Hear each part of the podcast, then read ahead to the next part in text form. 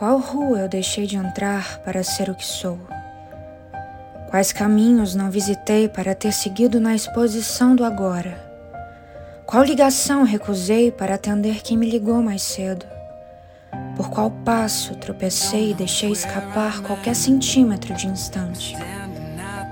Qual janela fechei e que poderia ter me aberto outras cicatrizes? Se eu não tivesse virado a esquina às 9h27 daquele domingo, ainda assim minhas decisões estariam vivas? Qual rosto ignorei para começar a me enxergar?